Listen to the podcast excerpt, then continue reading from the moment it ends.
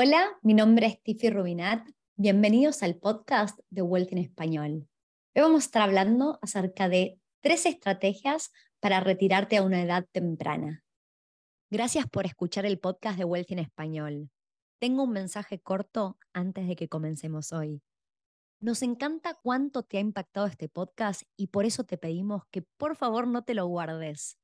Estamos queriendo crecer la comunidad de inversores latinos en Australia y tu reseña de cinco estrellas en la plataforma de podcast donde nos estás escuchando nos ayuda a que otras personas puedan encontrar este podcast para adquirir conocimiento y empezar a invertir. Desde Wealthy te queremos agradecer por tu apoyo. Es un honor ser parte de tu camino de inversión. Ahora sí, que comience el show.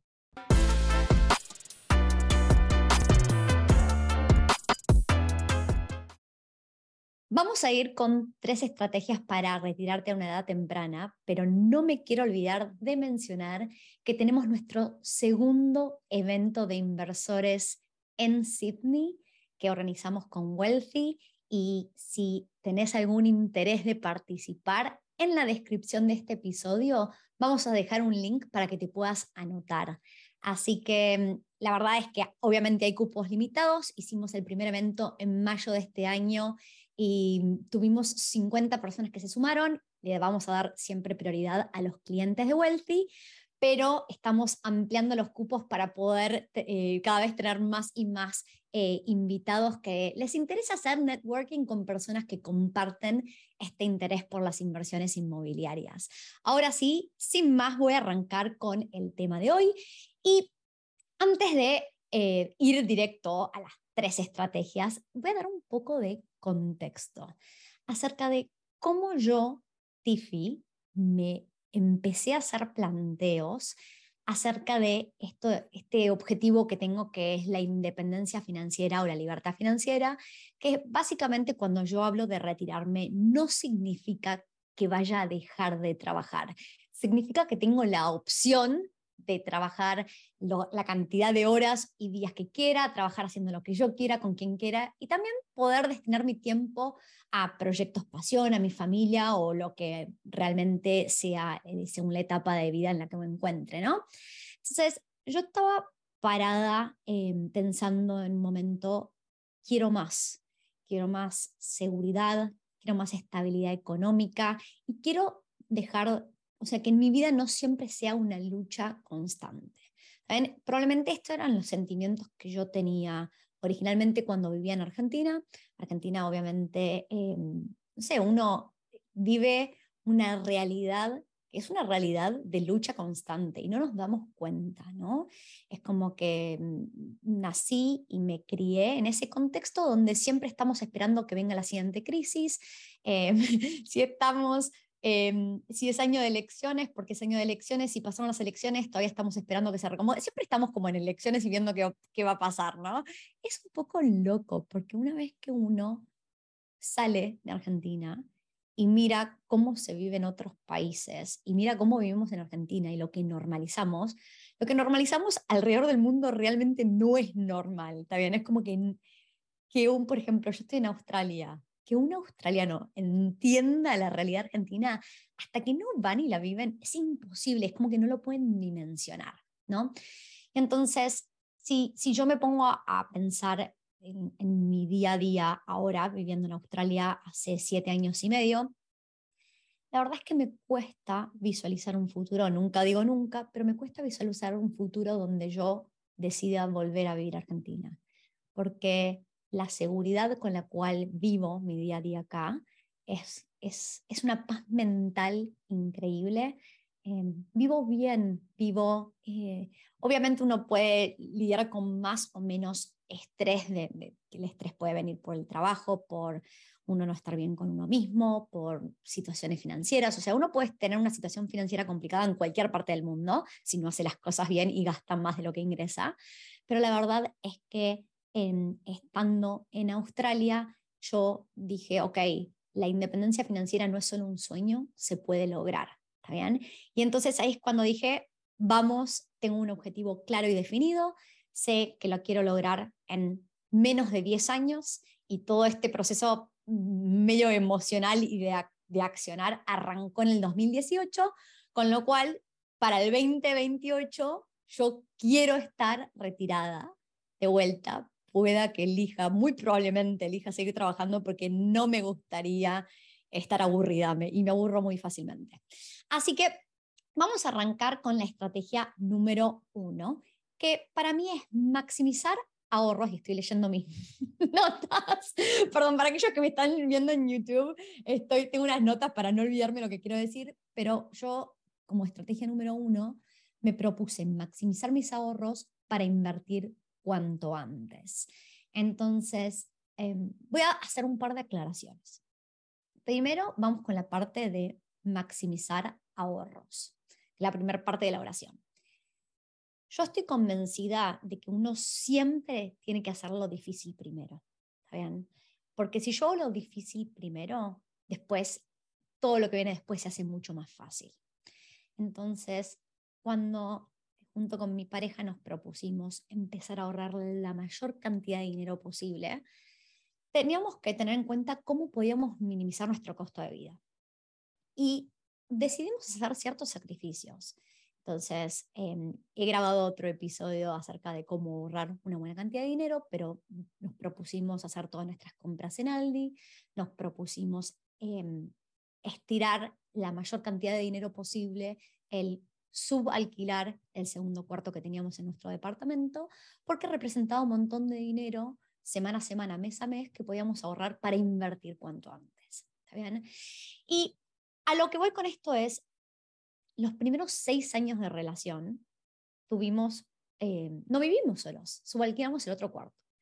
En mi cabeza, como yo lo pensaba, es, si yo no estoy dispuesto a hacer este sacrificio ahora, de acá a 10 años no lo voy a hacer, o sea, si no comparto ahora, en 10 años tampoco voy a compartirlo. Entonces, eso es lo que cuando hablamos de hacer estos, eh, maximizar ahorros, el, el, maximizar ahorros ahora y hacerlo difícil ahora es importante. Y no importa en qué etapa de vida esté, si yo tengo 20 años, si yo no estoy dispuesto a hacer un cierto sacrificio hoy, cuando tenga 30 no lo voy a hacer. De vuelta, si tengo 50 años, si no estoy dispuesto a hacer el sacrificio hoy, cuando tengo 60 tampoco lo voy a hacer. ¿no? Entonces, pensemos que en general, cuando va pasando el tiempo, uno quiere cada vez mejorar su calidad de vida, no empeorarla. Con lo cual está bueno hacer los sacrificios hoy. Y así es como esos sacrificios hacen que yo logre maximizar mis ahorros para invertir cuanto antes. Ahora, el cuanto antes es la segunda parte clave de esta, em, de esta estrategia. Hay gente que quiere la perfección. Y yo soy ese, soy ese tipo de persona que me gusta eh, perfeccionar, pero algo que tuve que aprender es que no existe la perfección y el tomar acción cuanto antes eh, me lleva mucho más lejos que elegir el momento perfecto. Porque el momento perfecto no existe, la inversión perfecta no existe, no, no existe es, ese, esa perfección. Entonces, lo que termina pasando es si yo quiero la perfección, nunca tomo acción. Y una vez que entendí que es mucho más importante la cantidad de años que estoy en un mercado versus el monto de dinero que voy a invertir, ahí es cuando me hizo clic el cerebro y dije, ok, yo para estar la mayor cantidad de años posible en un mercado, tengo que entrar a ese mercado cuanto antes. Cuando la gente pone de ejemplo Warren Buffett, Warren Buffett está donde está porque arrancó súper joven a invertir, hizo otras cosas bien, ¿eh? no, pero la cantidad de años que estuvo en el mercado es increíble. Entonces, aquellas personas que se plantean si este es un buen o mal momento para invertir, que siempre está, es, ¿qué hago? ¿Arranco ahora? ¿Espero? Para mí siempre es un buen momento para invertir, siempre que puedo invertir, invierto. Muchas veces no tengo ni el dinero para invertir y salgo a buscar la forma de invertir. Estamos parados, ah, estoy grabando este episodio en la segunda mitad de septiembre del 2022 y hace dos semanas atrás acabo de terminar una transacción donde compramos eh, junto con mi pareja un inmueble y no teníamos el dinero y buscamos la forma de hacer un partnership donde fuera un win-win para poder seguir comprando propiedades. ¿Está bien? Sí creo que hay excelentes oportunidades en este momento del mercado y siempre las hay. ¿Está bien? Así que si cualquier persona que se plantee timear un mercado, y no importa si estamos hablando del mercado inmobiliario, del de acciones, del de criptomonedas, es re difícil. Con lo cual, esté donde esté el mercado, tenemos que ir y buscar buenas oportunidades. ¿Está bien? Así que con eso cerramos el punto o la estrategia número uno acerca de cómo retirar una edad temprana, que lo voy a repetir una vez más, es maximizar mis ahorros para poder invertir cuanto antes. Ahora, vamos con el punto número dos, que es comprar una propiedad como inversión antes de comprar mi hogar. Esto es importantísimo.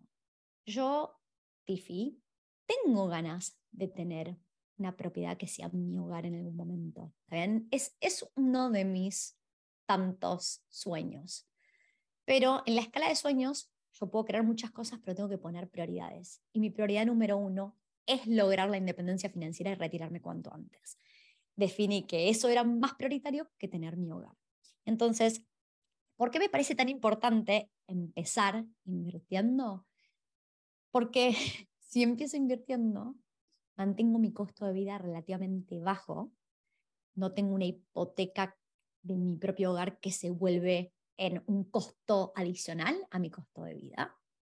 Y esto es súper esencial cuando estamos hablando de personas que viven en ciudades como Sydney, Melbourne, Nueva York, Londres, son ciudades tier 1 donde el costo de las propiedades es altísimo y yo puedo vivir una excelente vida en un lugar espectacular donde el alquiler cuesta mucho menos que lo que me costaría mi hipoteca si yo comprara en ese lugar. ¿Está bien? Entonces, esto aplica para muchísimas personas, esto de la estrategia de reinvesting, pero en particular para personas que viven en ciudades donde el costo de la propiedad es mucho más alto que si yo quisiera pagar un alquiler.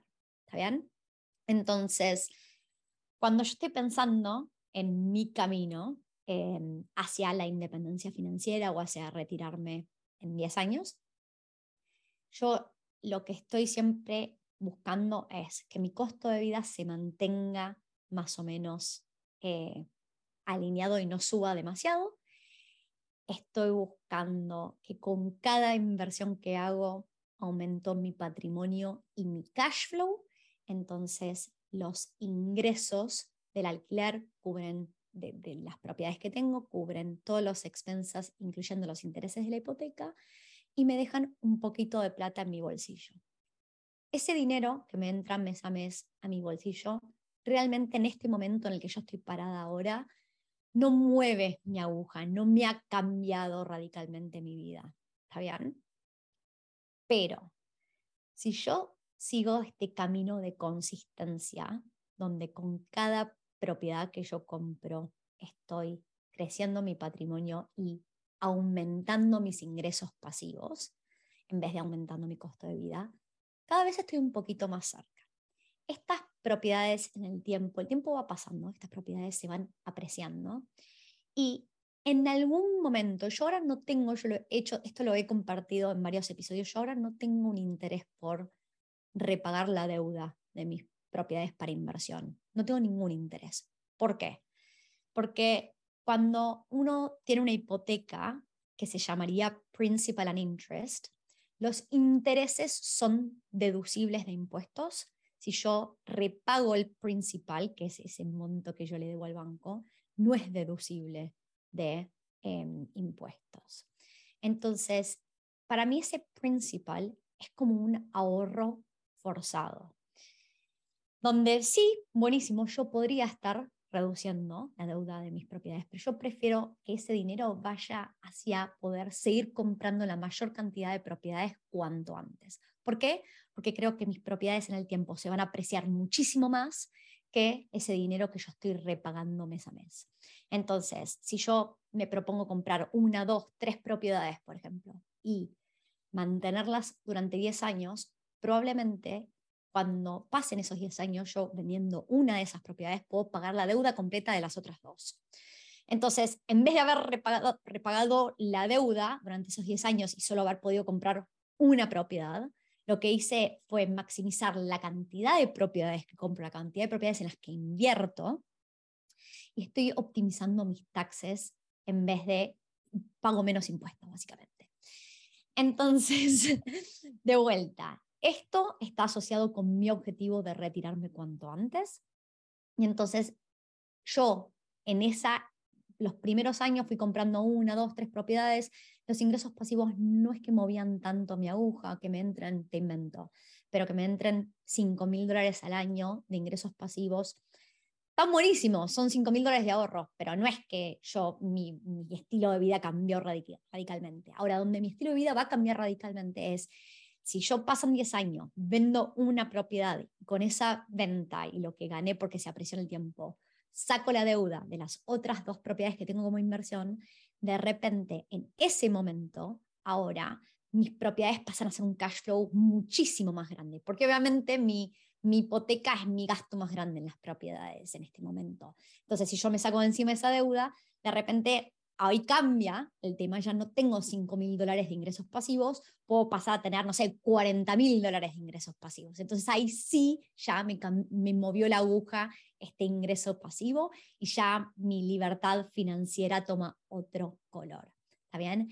Ahora, cuando yo pienso en que logré la libertad financiera y quiero después ir cumplir mi siguiente sueño, que es el comprar mi hogar, lo interesante, no voy a profundizar ahora, lo interesante es que en varios episodios hablamos del tema equity release, donde yo a medida que mis propiedades se van apreciando en el tiempo, puedo aumentar la deuda, sacrifico cash flow y aumento la deuda para que esa, esa mayor deuda sea mi depósito para mi siguiente propiedad.